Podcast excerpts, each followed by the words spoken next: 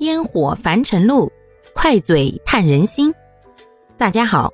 欢迎收听今天的快嘴唠家常，换个角度看生活。嗨，亲爱的朋友们，明天就是一年一度的母亲节了。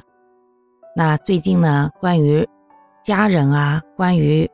如何向父母表达自己的感情呀，这些话题的话，大家也聊的比较多。我今天呢，也趁个热度，跟大家一起聊一聊，就是咱们中国人是如何对家人表达关于自己的爱意的啊。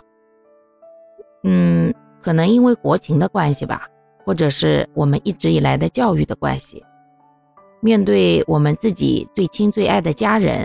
往往反而是羞于表达自己的爱的，反而对于不太熟悉的人。甚至是完全陌生的人，动不动就“亲爱的呀，宝贝呀，哎呦，我想死你啦，我最喜欢你啦，最爱你啦”这些话张口就来。但是真真正正面对自己的家人的时候，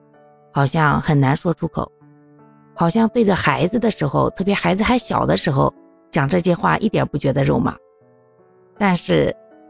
对于大人。特别是自己的父母之类的长辈的时候，这些话呀，在嘴巴里面翻来覆去，他就是张不开口呀。并不是说我们就不爱他们，其实大家都知道，对于父母的话，一般而言，子女都是很关心、很爱护的。但是用什么样的行动去表达，或者说是